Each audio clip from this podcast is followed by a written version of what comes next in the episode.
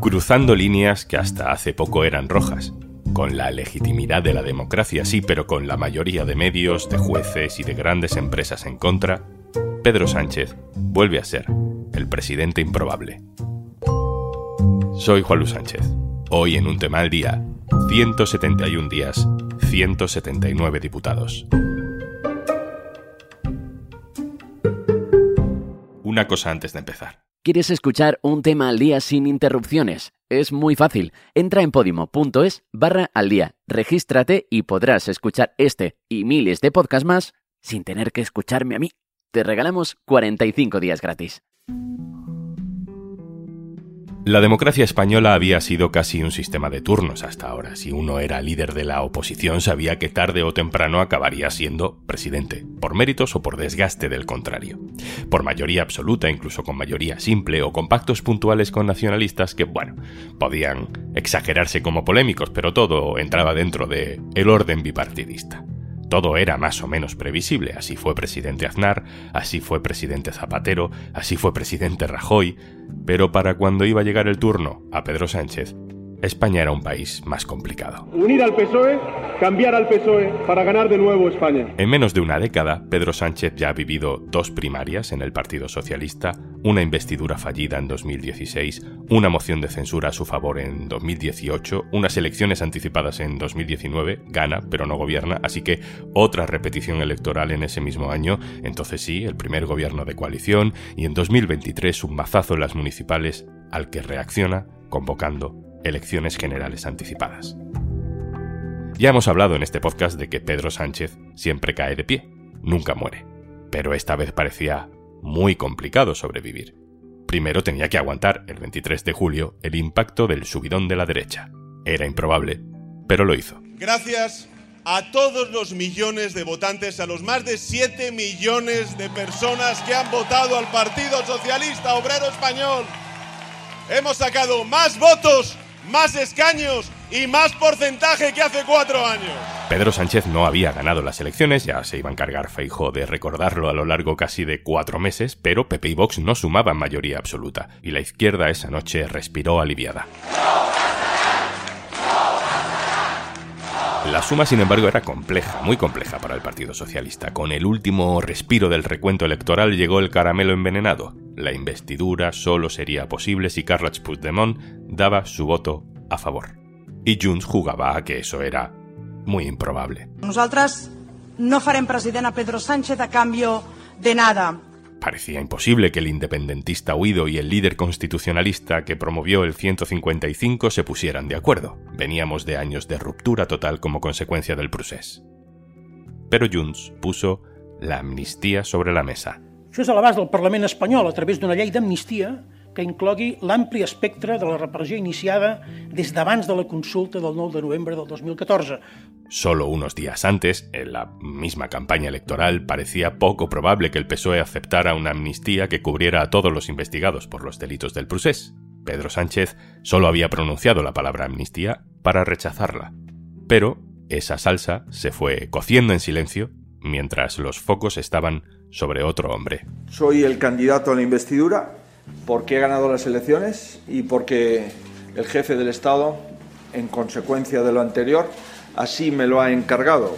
Con el paso de los días hasta Feijó tuvo que hablar de la investidura de Pedro Sánchez, una investidura que solo sucedería si la suya fracasaba. Si en España hay un gobierno sustentado en la amnistía y en la desigualdad, será su irresponsabilidad. En su propio discurso de investidura, Feijó se dedicó más a criticar las cesiones de Sánchez al independentismo, que ya se veían venir, que a proponer un programa de gobierno para el Partido Popular. Tengo a mi alcance los votos para ser presidente del gobierno, pero no acepto pagar el precio que me piden para serlo. El PP no se tomó la investidura como una investidura real y el PSOE hizo lo mismo. Pedro Sánchez siguió alimentando sus probabilidades de ser presidente en silencio. Por el Grupo Parlamentario Socialista tiene la palabra el señor Puente por un tiempo de 30 minutos. Aquel portavoz improvisado era Óscar Puente, que sufrió un incidente de acoso que con el paso de las semanas hemos visto que en realidad era la punta de un iceberg que acabaría asomándose en las calles. ¿Qué le parece? Las cosas claras, pero no te pongas delante de mí, ¿vale? ¿Qué le parece de Puigdemont? No te pongas delante de mí. ¿Me puedes contestar, por favor? No, no te voy a contestar. ¿Qué no, te pongas, no te pongas delante de mí. En fin, que la investidura terminó mal para Feijo. Votos a favor del candidato 172. Votos en contra del candidato 178. Abstenciones cero. Ser la lista más votada no había sido suficiente y Feijo no llegó a la presidencia del gobierno. Era el turno, ahora sí, de Pedro Sánchez. Hoy, más que nunca, bienvenidos y bienvenidas a un país que ha tenido un gobierno de coalición progresista y que se apresta a repetir ese gobierno de coalición progresista dentro de poco tiempo. A estas alturas todo el mundo da por hecho que el PSOE llevaba negociando con Junts desde el 23 de julio o incluso antes. Y se asumía que en esa negociación el tema central era una ley de amnistía. Una ley de amnistía de la que todo el mundo opina, aunque en realidad no conocemos una ley de amnistía que ya empieza a llevar a gente a la calle, a pesar de que Pedro Sánchez no ha detallado ni una sola palabra. Los plazos iniciales que dictaban una investidura rápida no se cumplieron. Las negociaciones con Junts se alargaban. Pedro Sánchez tuvo que dar otro paso más. Cataluña está lista para el reencuentro total. Los representantes de más del 80% de los catalanes respaldan esta medida y por esas mismas razones, en el nombre de España, en el interés de España, en defensa de la convivencia entre españoles, defiendo hoy la amnistía en Cataluña por los hechos acaecidos en la el líder que ya desafió a la norma y a la probabilidad para ser secretario general del PSOE se metió de nuevo a contracorriente para evitar un adelanto electoral que derivara en un gobierno de PP y Vox. La mayoría de la prensa en contra, las grandes empresas en contra, mucha vieja guardia en contra. Yo personalmente me siento avergonzado de que la amnistía se esté redactando en Bruselas y se esté redactando con las personas que pretenden ser amnistiadas. Y el varón más importante de su partido, muy en contra. Si hay que ejercer recurso, lo haré. Si hay que plantear batalla, lo haremos.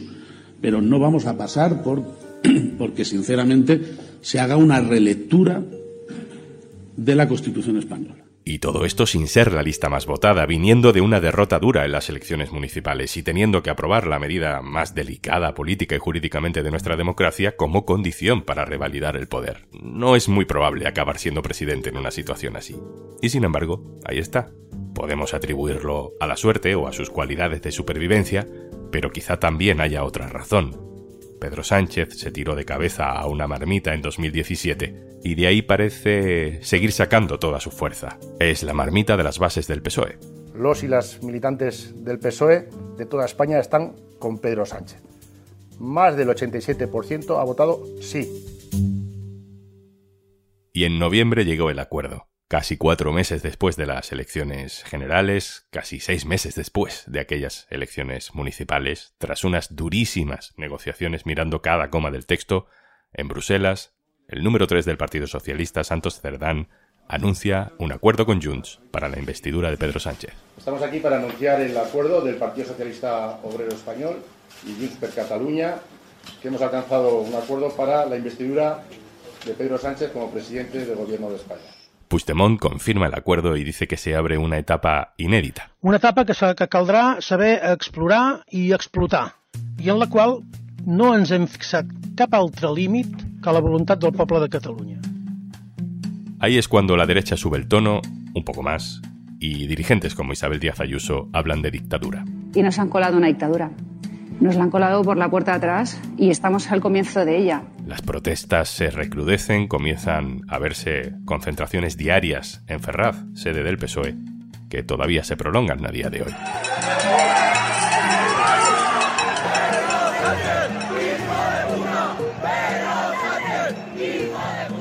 Hemos visto a la ultraderecha calentar esas manifestaciones y hemos escuchado al líder de Vox, Santiago Abascal, pedir a la policía que no cargue, que desobedezca las órdenes que reciban por parte de sus superiores. Y a la policía, a los servidores públicos, a los que queremos y respetamos, les pedimos que la policía no cumpla órdenes ilegales en caso de que vuelvan a producirse. Se va acercando el momento de la investidura y el PP se desmarca de esas concentraciones, convoca una manifestación propia el pasado domingo en todas las capitales de España. Sale mucha gente a la calle contra la amnistía, manifestaciones pacíficas, no se vieron imágenes de violencia, pero Feijó no asume que ha perdido su oportunidad.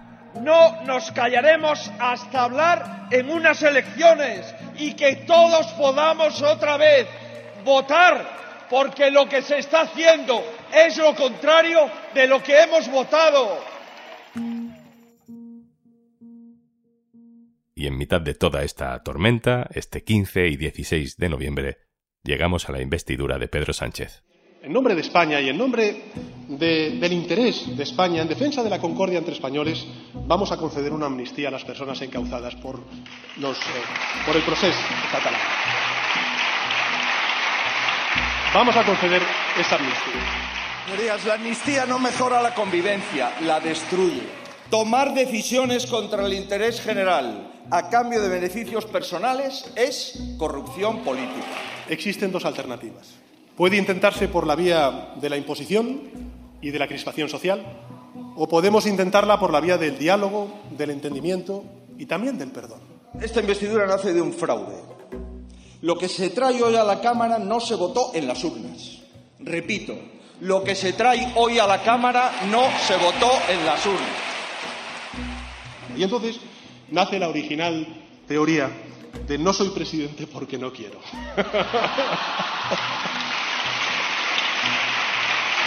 o sea, esta es la verdad.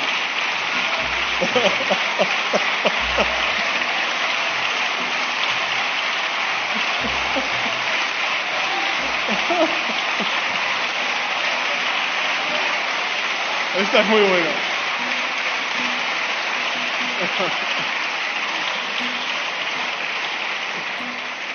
Señor Feijóo, no es presidente porque no quiere. Es más, ha llegado a proclamar que es el primer español que renuncia a ser presidente del gobierno pudiendo ser. Han pasado 171 días de esto. Acabo de mantener eh, un despacho con Su Majestad el Rey, en el que he comunicado al jefe del Estado la decisión de convocar un Consejo de Ministros esta misma tarde para disolver las Cortes y proceder a la convocatoria de las elecciones generales en uso de la prerrogativa que la Constitución atribuye al presidente del Gobierno. Con 179 votos a favor, PSOE, Sumar, PNV, Esquerra Republicana, Bildu, BNG, Junts y hasta Coalición Canaria, Pedro Sánchez se adentra un poco más en el camino de lo improbable.